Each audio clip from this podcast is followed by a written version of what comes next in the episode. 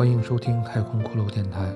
本节目由太空骷髅电台原创编写并录制制作。这是一个悲伤而诡异的故事。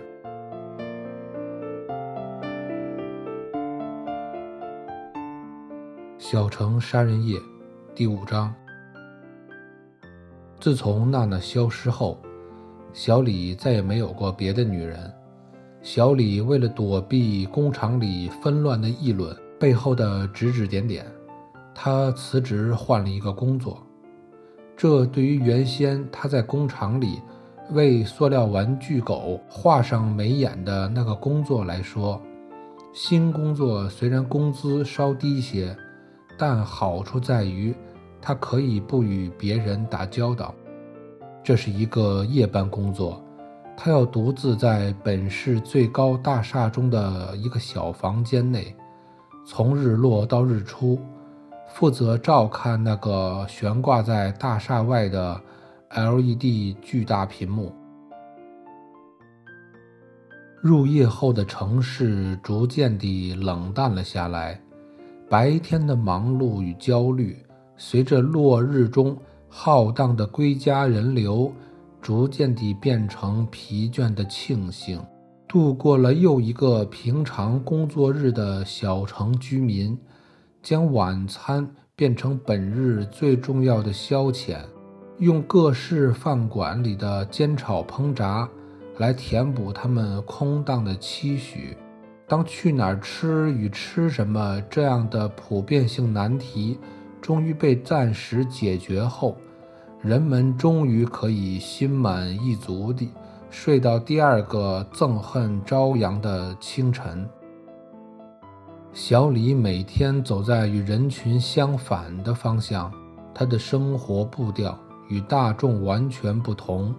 他渐渐地与周围的人拉开了距离，心甘情愿地被自我放逐到与世隔绝的孤岛之上。那间位于喧嚣广场上的房间，成为他的囚笼或庇护所。没人会去关心，没人会去记得。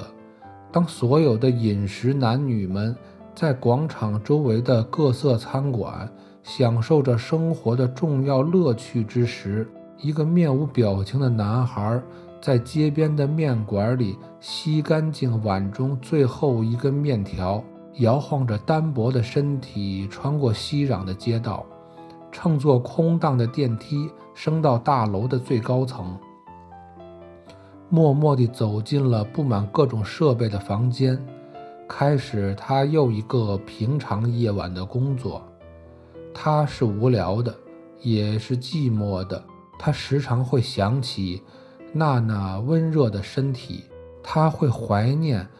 娜娜还存在的那些白天与黑夜，她在他的怀抱中无数次地释放着她体内源源不断涌出的青春生命冲动。每次高潮结束后的平静中，让他安详的想哭，在娜娜的双乳间浸满了他永不枯竭的迷茫泪水。而如今。在每个孤身驻守的值班夜里，他除了不定时的瞌睡外，每当他再次感到身体内的荷尔蒙分泌焦躁冲动，他会一边用值班室的电脑观看成人影片，一边在脑海中回忆着曾经的爱欲体感，并自娱自乐。他注视着漆黑房间里电脑屏幕上晃动的白花花的男女同体之时，就是他一天中最不慌张、最不拘谨、最不寂寞的时候。一声轻哼，完成发射，随后的片刻失落与冷静，这种体验也是所有男人的本性。前期动物般的。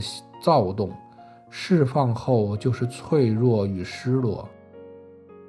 这让包括小李在内的很多男人，总会想起很多清淡而伤感的事情。在他即将死去的那个晚上，小李像往常一样对着电脑屏幕，把成人片看了又看。在时而闪现的娜娜的幻象中，他完成了又一次的寂寞发射。他清理干净自己的身体，点燃一支烟，在昏暗房间内徘徊。当他无意间在窗户中看见对面大楼的玻璃幕墙上闪现着他非常熟悉的男女画面时，他惊恐地回头。看自己屋内的电脑，屏幕上还在放映着的成人片，与对面大楼玻璃幕墙上的映像是一样的。这让他猛然明白了，他已犯下了一个巨大的错误。由于疏忽，他忘记了切换电脑上内外播放的开关，让本该仅供他独自欣赏的成人影片。却同时出现在了城市广场上方的巨幕上。此刻，他的心紧紧地缩成了一团，空白的意识占据了早已麻木的大脑。他将这次的灾难看作自己悲催命运的一部分，这必然是上苍对于他气死亲爹而迟来的报应与惩戒。他想不出。明天太阳升起后的世界会如何处置他？他面对未知的恐惧，他明白今晚他犯下的错误将成为明晚网站上的头条。他感到了深深的恐惧，这不仅仅是丢掉工作那么简单，他因此会面对牢狱之灾，他会身败名裂，他的坏名声中。除了气死自己的亲爹外，又会加上今夜这个错误。他面对未知的恐惧，彻底放弃了抵抗。他已无心再次从灾难中复活。他思考良久，最终选择了永远的逃避。一幕幕儿时以来的记忆片段不断在他脑海中回闪。所有的色调都是简单的黑白，在这个过程中，他慢慢地爬到了大楼的最高处，站在这座小城市的制高点，他望着这个终日沉浸在雾霭中的城市，眼前跳出了父亲浑浊发黄的眼珠。城市天际线上矗立着的成排的烟囱，妈妈干枯皴裂的手臂，城中低矮破败的街巷，娜娜清澈湿润的瞳孔，还有她破旧的自行车，音调不准的旧吉他，灰色成片的楼房，街边凌乱的垃圾。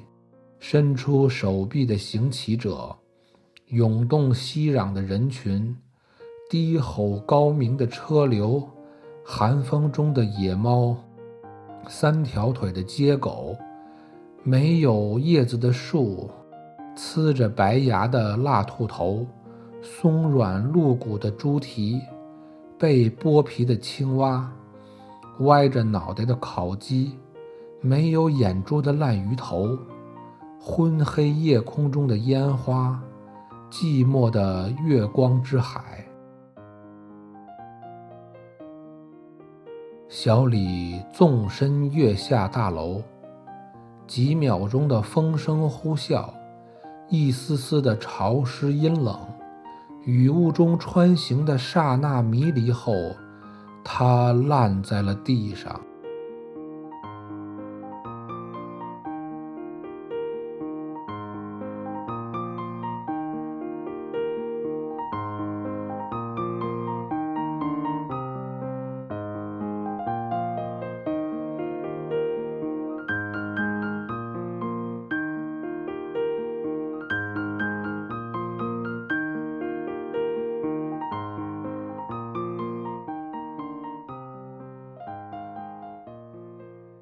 感谢收听太空骷髅电台。